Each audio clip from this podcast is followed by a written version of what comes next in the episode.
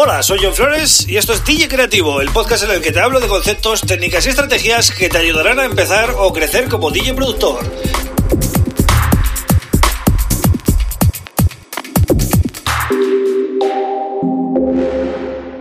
Hola, bienvenido, bienvenida a DJ Creativo. Mi nombre es John Flores y este es el episodio número 111 del podcast. Bien, hoy voy a hablar de lo más importante, lo que debe tener un gran DJ y es lo que más marca la diferencia.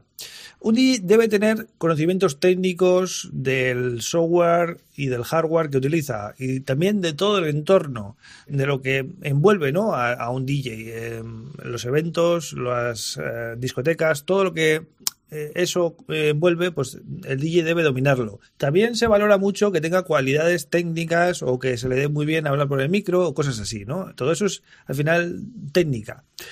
Pero lo más importante que debes tener como DJ sigue siendo, desde los comienzos y también hoy, la cultura musical. Y esto no se aprende en un par de años ni en tres años, es decir, el ser humano necesita mucho tiempo para procesar toda la música que ha dado la historia de, la humanidad, ¿no? Como se suele decir.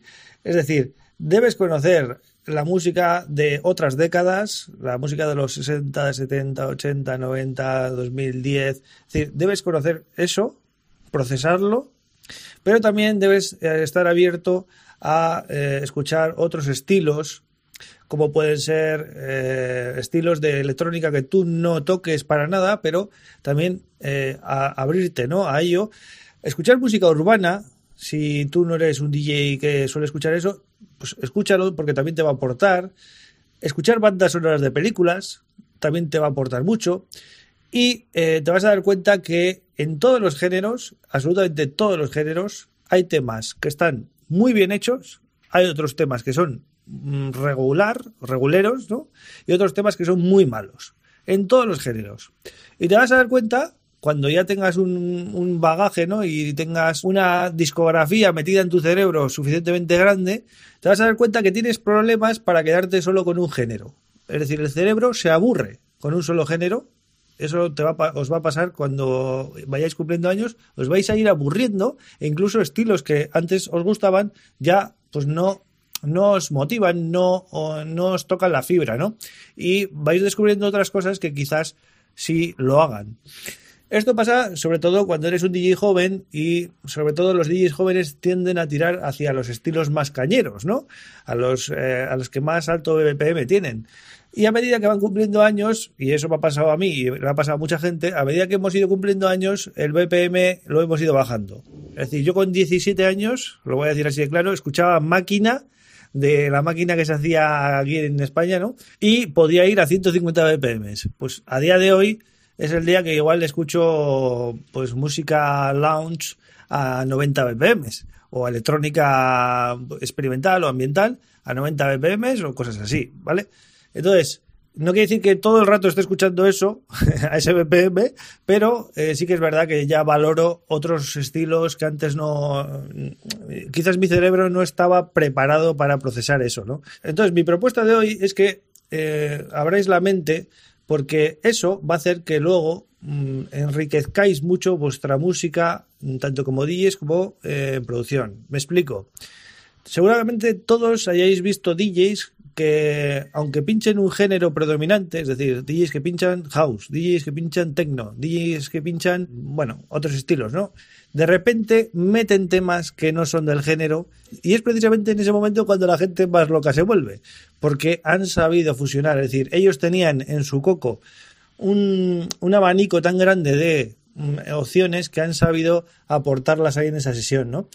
En la producción pasa lo mismo. Si domináis muchos estilos, eh, vais a poder hacer fusiones entre estilos y vais a poder conseguir fórmulas propias que quizás otra persona igual no se le ha ocurrido o no lo ha aplicado con vuestra técnica y con vuestra manera de crear, ¿no? Entonces, como decía al principio, es algo que no se puede aprender en un año, ni en dos, ni en tres, ni, bueno, y vais a necesitar muchos años. Pero me gustaría que mm, después de este podcast tendríais claro que es vital que tengáis la mente abierta y no os cerréis a ningún estilo. Escuchar absolutamente todo y vais a ver que realmente en cada género hay cosas que merecen la pena y cosas que no. Entonces, para mí lo más importante, eh, y volviendo al título del podcast, eh, lo más importante que puede tener un DJ es la cultura musical que, que es necesaria y que solo se aprende con los años, ¿no?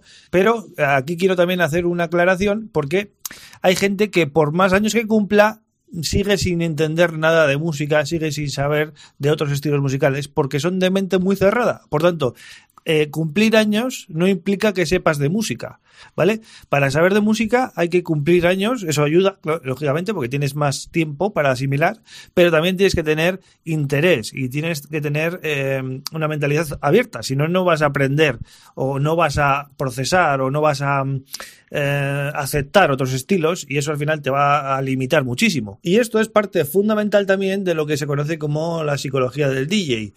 Cuanto más conoces la música, más conoces em, también la gente que está detrás de, cada uno de esos géneros, porque al final es un tema social. Si os fijáis, cada género mueve a un tipo de personas diferente, con unas em, inquietudes, unas aficiones más o menos eh, parecidas, y mm, al final es parte de la sociedad, es psicología pura, ¿no?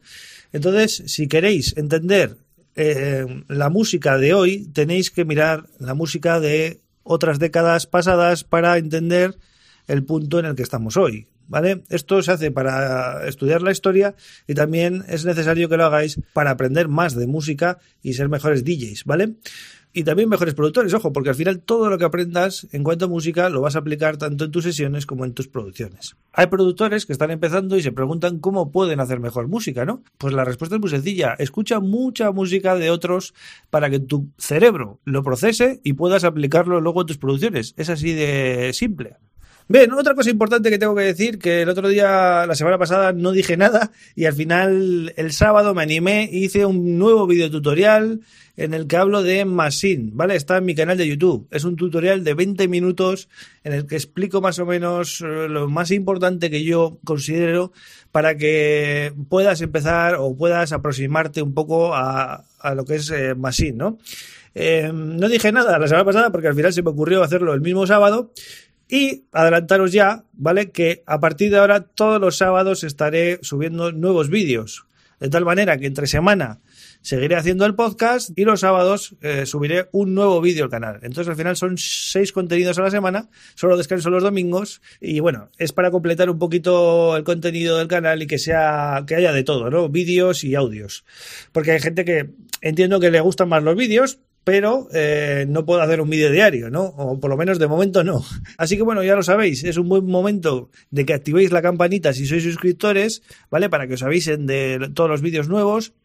Y si sois nuevos y habéis escuchado este podcast por primera vez, podéis suscribiros al podcast en cualquiera de los podcatchers, ¿vale? Eh, Apple, Spotify, etcétera. O también tenéis todos los episodios en el canal de YouTube, ¿vale?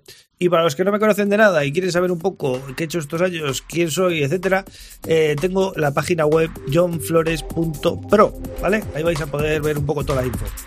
Nada más, yo vuelvo mañana con otro tema súper interesante. Un abrazo.